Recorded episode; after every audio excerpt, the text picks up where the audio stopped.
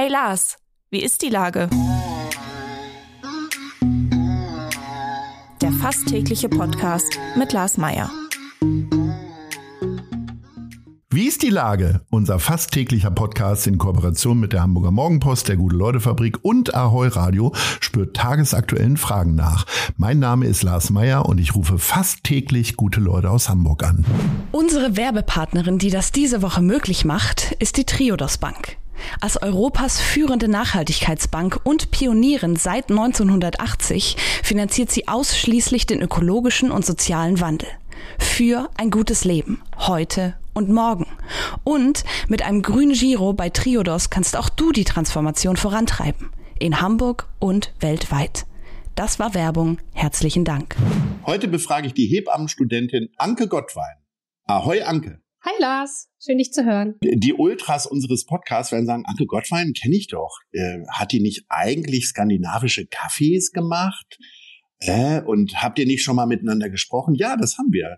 2020 haben wir miteinander gesprochen und damals äh, mhm. warst du noch Inhaberin von zwei skandinavischen Cafés.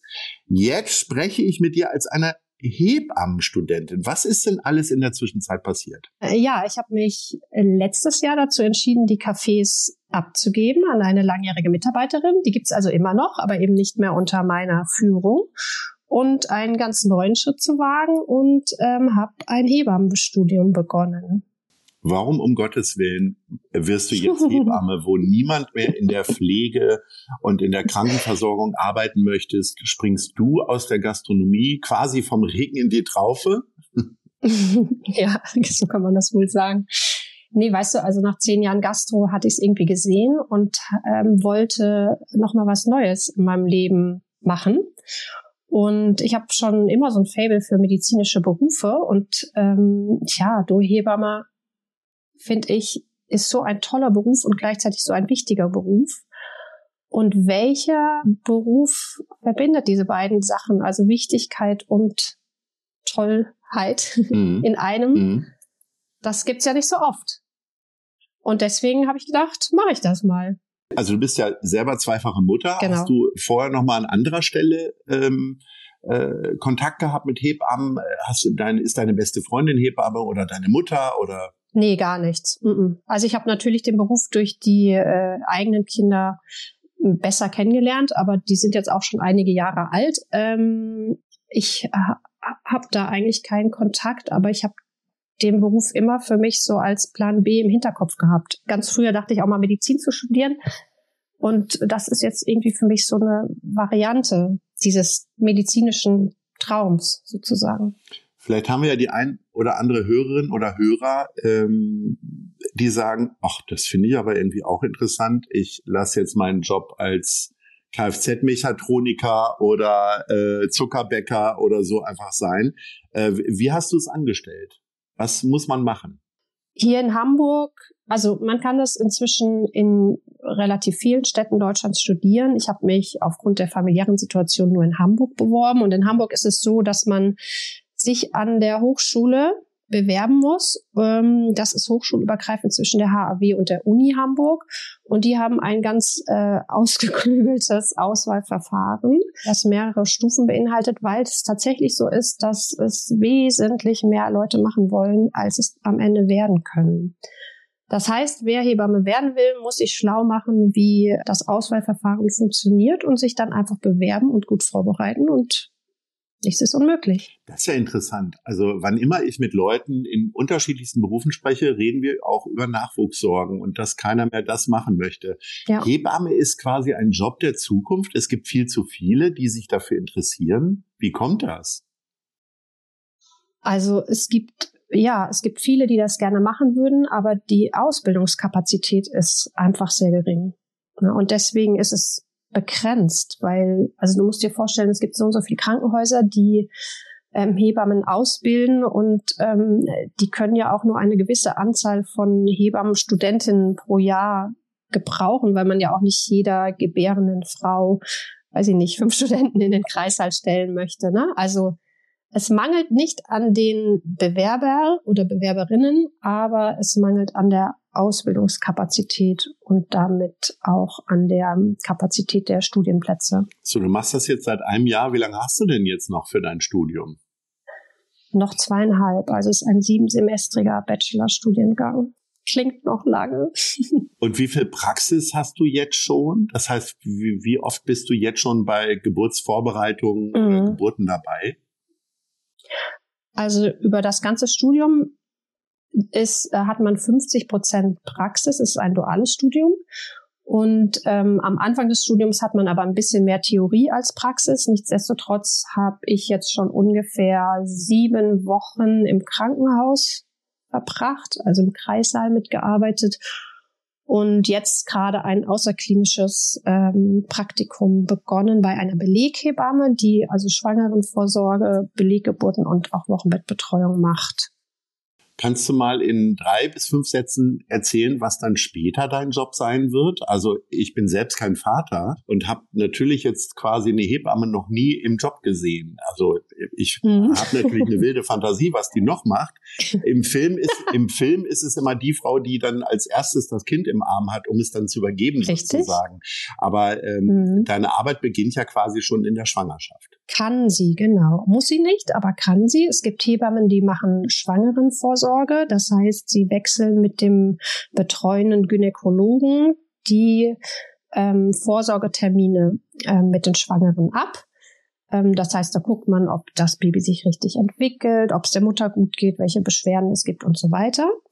Dann ähm, gibt es Hebammen, die begleiten die Geburt im Krankenhaus oder zu Hause oder im Geburtshaus oder wo auch immer.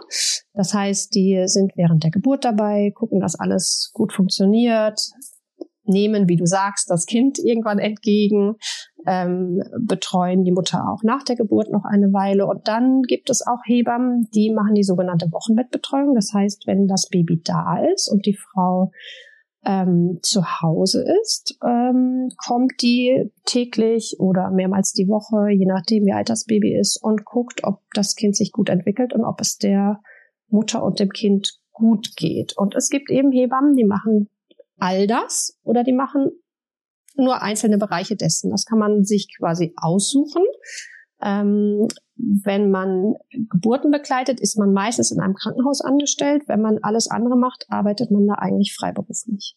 Es ist also sehr vielseitig und man kann sich äh, kann wählen, was einem besser gefällt und man kann das auch alles kombinieren. Und äh, hast du schon einen Entschluss getroffen oder sagst du, ach, ich habe ja noch ein bisschen, äh, ich überlege mal, ob ich ins Krankenhaus gehe oder wieder selbstständig bin? Also ich habe noch keinen Entschluss getroffen, aber dadurch, dass ich sehr lange und sehr gerne selbstständig war, kann ich mir auch gut vorstellen, wieder selbstständig zu werden. Ich möchte aber auch das Thema Geburtshilfe, also tatsächlich bei Geburten dabei äh, zu sein, auch nicht aus den Augen verlieren. Also vielleicht wird es sowas, wo ich jetzt eben auch das Praktikum mache, dass ich sogenannte Beleggeburten mache, sprich die Frauen in der Schwangerschaft und im Wochenbett betreue, aber auch mit ihnen zur Geburt gehe. Das wäre für mich eigentlich so die Idealvorstellung einer Hebammenarbeit, sowohl aus meiner Sicht als auch aus Sicht der Familien, die eben ein Kind bekommen. Jetzt ist es ja so, normalerweise fängt man mit 20 so ein Studium an. Wie ist denn das für dich als Omi sozusagen? mit den jungen Studentinnen und Studenten da so? Also ich finde, das ist ja ein ganz interessantes Spannungsfeld, oder? Merkst du das gar nicht? Doch, ich merke das schon, aber es ist tatsächlich nicht so, dass ich als einzige Omi in den Reihen der 18-Jährigen sitze, sondern es ist schon ein ganz klassisches, äh, ein klassischer Zweitberuf. Also es gibt viele äh, in meinem Jahrgang, wir sind 60 äh, Studierende, die äh, vorher schon was anderes gemacht haben. Es gibt einige, die kommen direkt von der Schule tatsächlich, aber das sind gar nicht so viele. Viele haben vorher schon irgendwas anderes gemacht und ich bin tatsächlich mit ähm, 44 Jahren auch nicht die Älteste aber die zweitälteste. Okay.